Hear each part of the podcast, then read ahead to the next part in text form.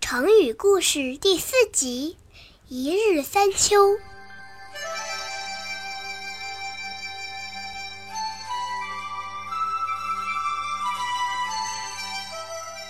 小哥哥每天去放羊，小妹妹每天去割草，他俩天天在山坡上见面，一起说话，一起玩，后来就成了好朋友。